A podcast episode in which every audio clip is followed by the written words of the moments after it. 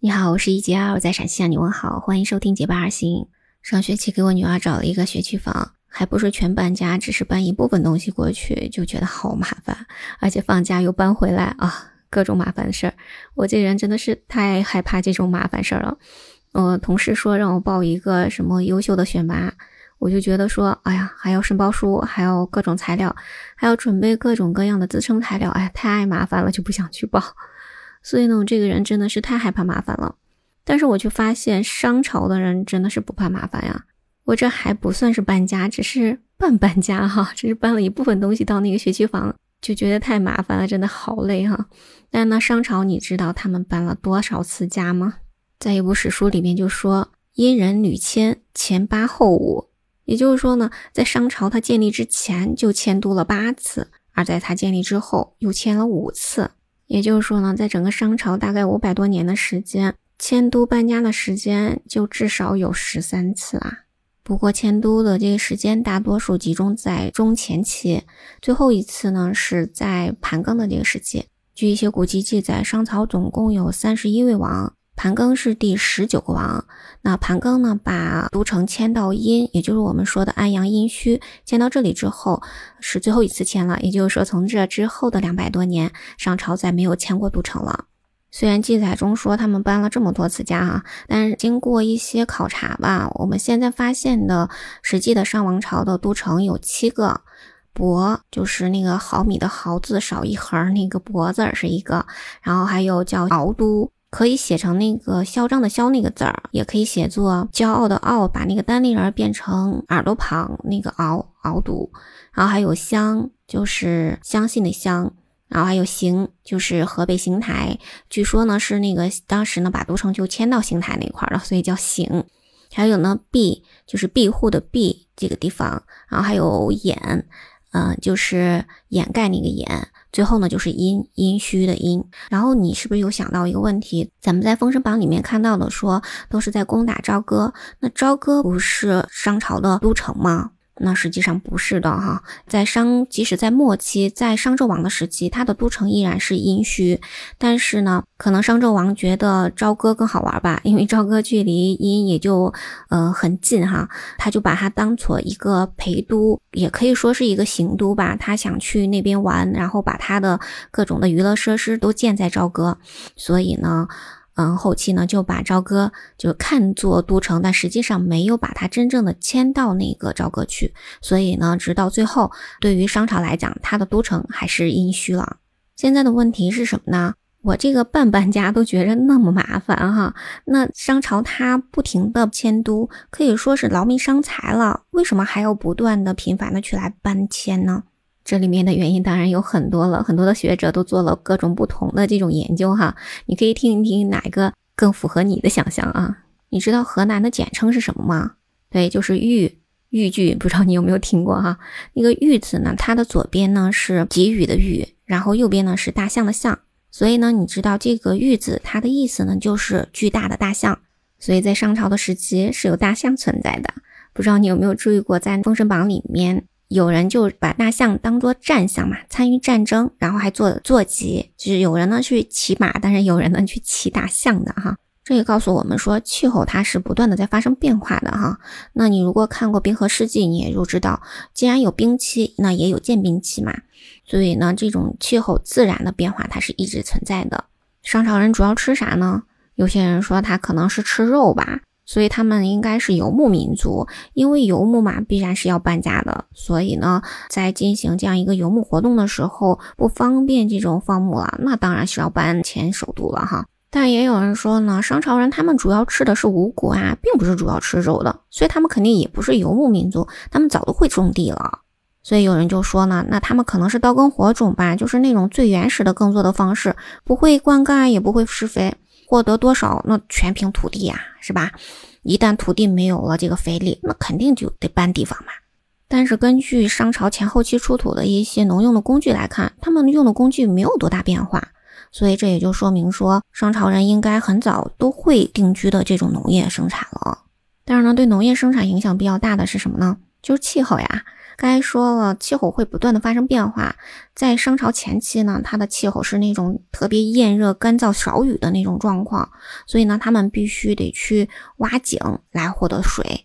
所以在一些考古发现呢，说这些商朝的都城里面，它都是有井的，但是井的这个深度它是不一样的，也就说明当时这个干旱的程度它是不一样的。所以早期的迁都就是从那个特别干旱的地方迁到不太干旱的地方去。但是到了商朝的中期的时候，气候又突然变得特别多雨了，就像今年、去年，你看下雨都特别多哈。所以呢，这个都城就要往那个水患不太严重、下雨没有那么多的，就是地势相对比较高的地方去来迁移。也有些专家说，商朝的都城都是沿着黄河在修建的，但黄河呢，你会发现它经常会改道，在那个时候呢，也经常会泛滥。所以呢，就会造成对都城的那种侵害嘛，所以就不得不去搬离了。不过也有人说，在商朝的后期这两百多年也会遇到水灾，但是也一直没有搬都城啊。到了商朝的后期，气候又发生变化了，变得干冷少雨，所以呢，在甲骨文里面也发现了很多求雨的那种卜卦。但是可能是习惯了稳定生活吧，商人呢在那个时候就没有再迁都了。也有人说，这其实呢也是商朝逐渐衰落的非常关键的一个原因，因为呢他们不再去寻找那种沃土嘛，不会因为气候变化去寻找新的更适合耕种的地方，所以呢对他们来讲就削弱了王朝的国力，还有当然其他的一些综合的作用吧，所以就被小范帮给轻松的灭掉了。那其实从这里可以看出什么呢？就是气候它对历史影响也是非常非常大的，甚至可以决定一个王朝的兴衰。所以呢，古人也把王朝兴亡就归命于天命哈。那这个听起来好像也是挺有道理的啊。说到商纣王，你是不是会想到骄奢淫逸这个词儿啊？哈，但是实际上在商朝呢，这个奢侈真的是成风的。在赏书里面就记载说，盘庚他在想把都城迁到殷墟的时候，都做过三次演讲呢。也就是说呢，他当时在迁都的时候，很多的那些贵族是根本不愿意迁都的。可以说呢，全国上下都反对他迁都。为什么呢？就是那些贵族呢，他特别贪求财富，都过着那种特别奢侈的生活。他们就害怕一迁都之后，那各种的事物都得重建嘛，那他们就不能享受了。所以他们根本就不愿意去来搬都的，但是呢，盘庚就觉得说这些人都在这种奢侈的生活，这十分不利于人民的生活呀，所以必须得迁都。迁都了之后，这些官吏们他们就要勤政廉洁，要进行一些施恩惠给人民，让人民得到实惠。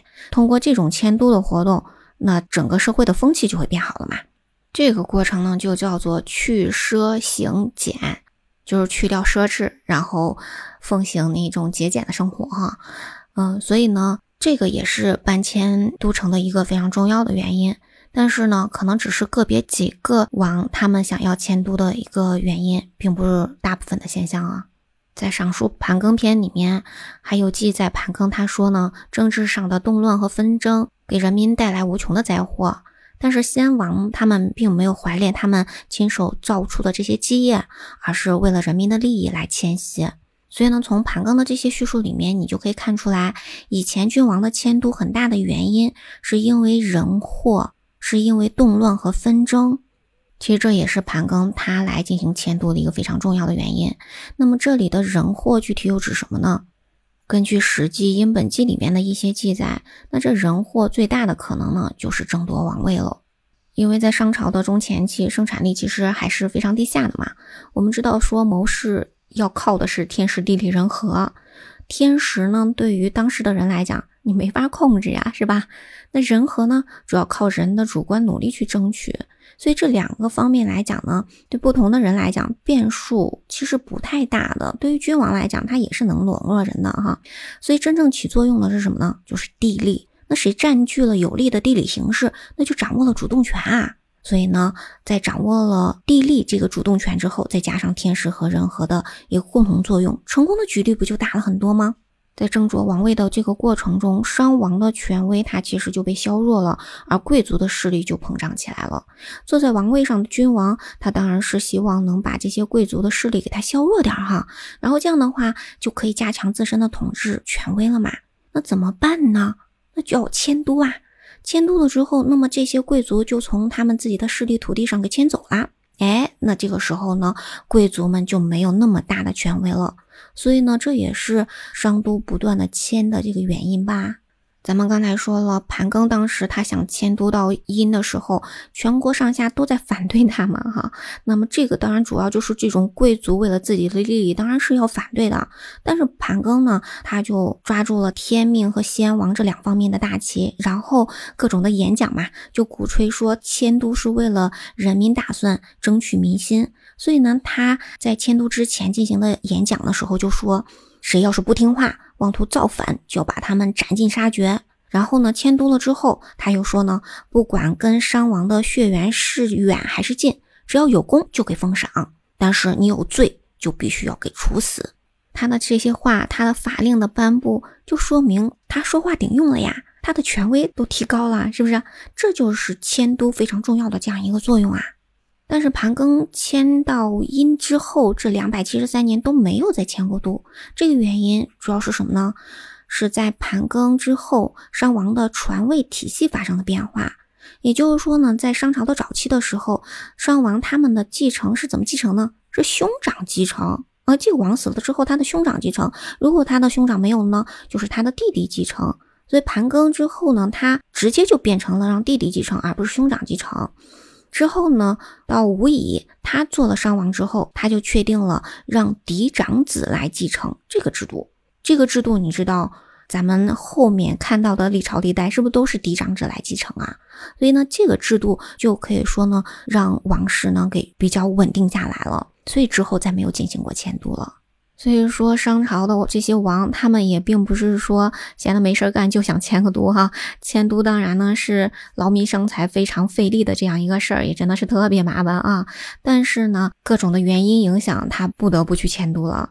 那我说到这些原因，你可以想想，你觉得哪个原因是最主要的一个原因呢？你可以在评论区跟我聊聊哈。